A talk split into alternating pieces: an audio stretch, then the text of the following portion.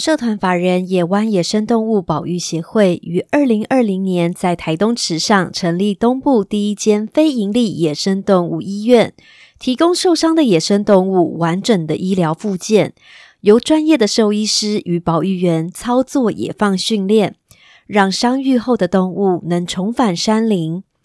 三年来，救治超过一千两百只野生动物，包含台湾黑熊、大冠鸠、穿山甲、五色鸟、山羌等保育类和一般类动物，都是他们救治的对象。野湾明白，单靠末端的医疗是无法改变环境的，所以积极推动环境教育及生态研究，透过校园、部落及企业讲座、动物的野放追踪、疾病及寄生虫调查。从多方面执行着保育理念，也将保育观念推广至更远、更深的地方。若您也支持他们的理念，可以追踪他们的脸书或者是 Instagram，他们都会在上面分享医院的动物日常。也可以透过他们的官网设定小额定期捐款，支持非营利野生动物医院的营运。小坚果们。欢迎来到故事杰多塔。尼尔斯在上集节目中和大白鹅莫尔登相互扶持，结成盟友。不过，燕鹅们会接受他们加入燕鹅群吗？一起收听今天的故事。随着回北方迎接春天的燕鹅启程，在冒险中学习爱惜动物与生命，在故事中一起成长。故事开始前，记得订阅“故事坚果塔”频道，第一时间收到故事更新通知。小坚果们准备好了吗？故事要开始喽！《企鹅历险记》作者 Selma Lagerlof，栗子妈妈改写，第三集领头鹅阿卡。当野燕鹅走向莫尔登和尼尔斯。他们才发现，这群野燕鹅和大白鹅莫尔登长得很不一样。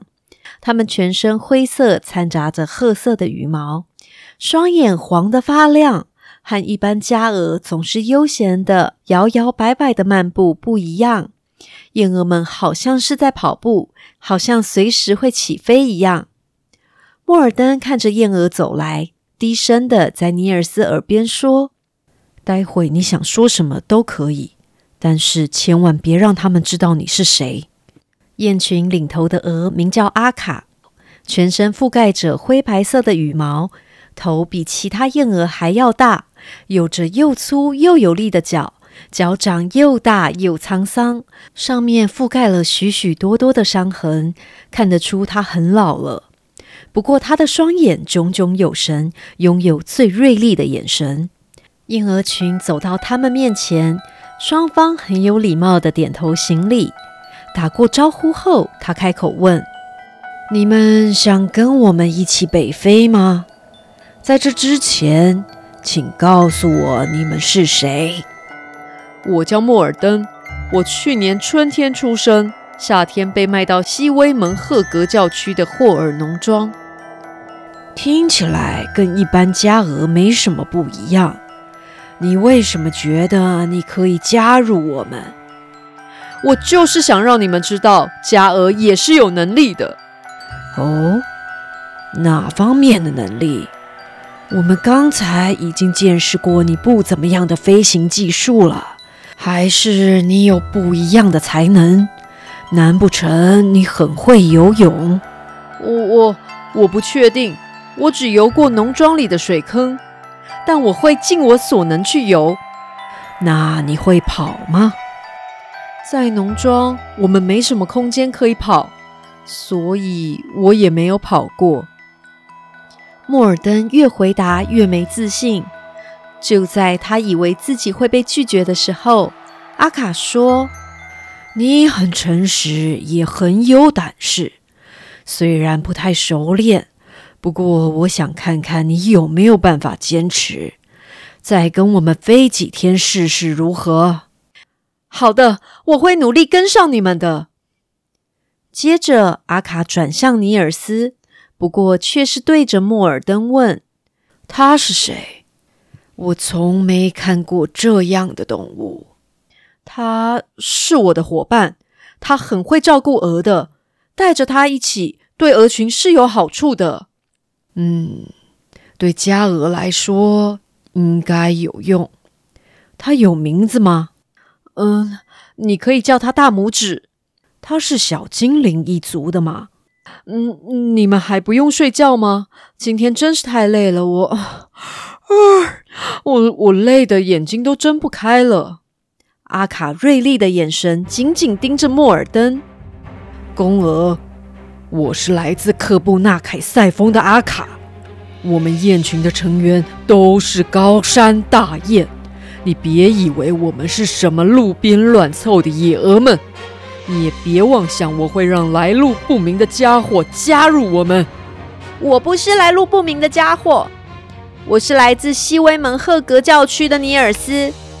我是赫尔农庄主人的儿子，我一直都是个人，一直到今天早上。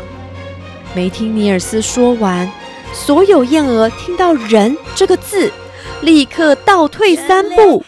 并伸长脖子，防卫且愤怒地对着尼尔斯叫着：“我就觉得奇怪，我们燕鹅群不容许有人类混在其中，请你立刻离开。大家不用这么怕他，他只是一个小小的迷你矮人，他伤害不了大家的。现在真的太晚了，他没办法躲过其他野兽袭击。拜托。”可以至少让他和我们一起待一个晚上，明天早上再走好吗？阿卡慢慢往前走了几步，从阿卡的眼神看得出来，阿卡对于尼尔斯的恐惧和戒备。我的经验告诉我，不管人类的体型大小，他们都很危险。你必须负责确保他不会伤害我们，并保证明天他会离开。那你才可以带他和我们一起在那块浮冰上过夜。浮冰，尼尔斯和莫尔登一鹅一人一起目瞪口呆地看向那块浮冰。要怎么在浮冰上过夜啊？阿卡说完后，就带着燕鹅群往浮冰上飞去。他们真聪明，在浮冰上过夜的确很安全，其他危险的动物不容易接近我们。今天这么冷，在冰上睡觉我们会冷死的。别担心，你去帮忙找点干草，越多越好。尼尔斯努力找了一大堆干草，并把干草用细草捆好。莫尔登叼着尼尔斯，尼尔斯抱稳了干草，两人一起飞到了浮冰上。莫尔登蹲在尼尔斯帮他铺好的干草上，再把尼尔斯揽入翅膀之中。尼尔斯又冷又累，这一鹅一人倚靠着彼此，很快的进入了梦乡。深夜时分，鹅群栖息的浮冰在风的吹拂下，居然慢慢的飘向了岸边。有一双眼睛从傍晚开始就暗地紧紧的盯着鹅群，它是狐狸史密斯。他等了这么久的时间，终于等到这个好机会。他压低身体，轻手轻脚的走向燕鹅群。当他正准备冲向前的时候，居然不小心滑了一跤，爪子在冰上刮出了尖锐的噪音。燕鹅群被声音惊醒，振翅起飞。但在混乱之间，有只燕鹅还是被史密斯抓到了。莫尔登睡得迷迷糊糊时被惊醒，立刻展翅起飞。他忘了尼尔斯正睡在他的翅膀里呢。尼尔斯被摔在冰上，他抬起头来看到一只狐狸嘴里叼着一只燕鹅，准备逃走。尼尔斯马上追了上去，他用尽全力奔跑，灵活地闪过浮冰上一个一个的裂缝。放他下来，臭狗！你居然敢偷袭燕鹅！你再不把它放了，我要跟你的主人说。尼尔斯居然把狐狸看成狗了。史密斯常常到各个农庄捕猎，他是让农庄主人头痛的狠角色，所以听到尼尔斯的话，让他差点笑了出来。尼尔斯跑得飞快，在靠近史密斯的时候，他纵身一跳，抓住了史密斯的尾巴。史密斯感觉到自己尾巴上的小东西没什么威胁性，于是跑到安全的地方后停了下来。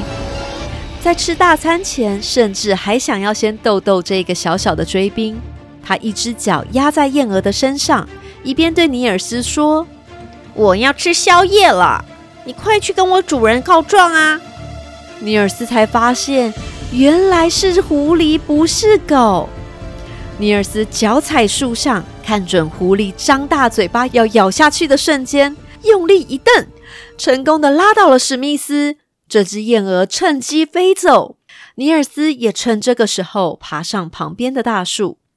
史密斯气坏了，他怒瞪尼尔斯，吼着：“我就不信我等不到你下来！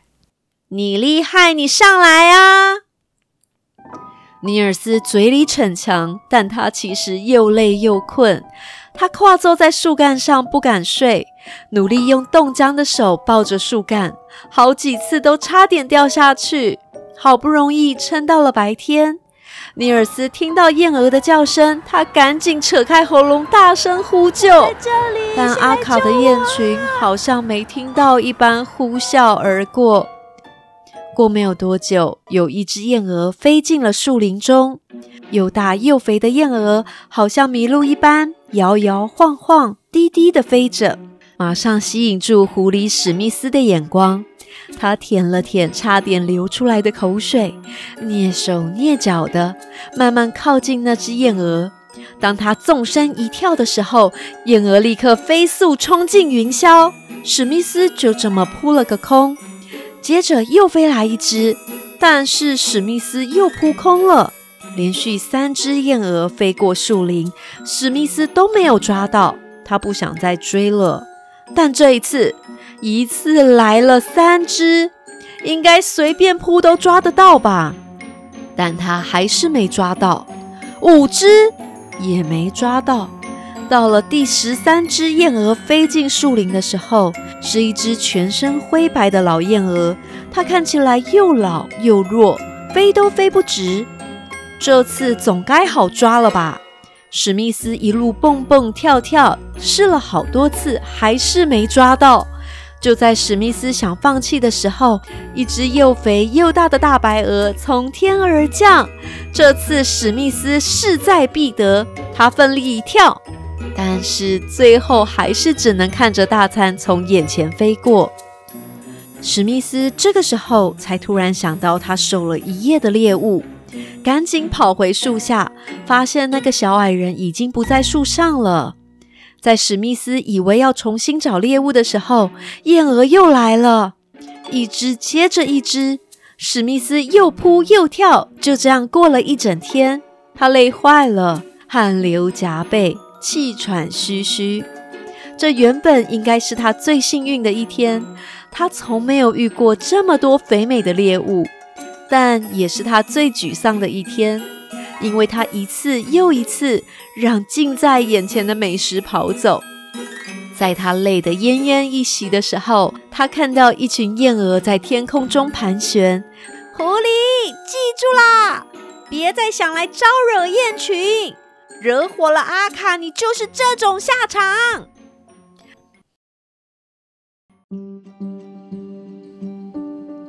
今天的故事就到这儿，《飞蛾历险记》连载故事每周五早上持续更新，记得按下追踪，还有分享给你的朋友们，也别忘了五星留言和栗子妈妈聊聊天。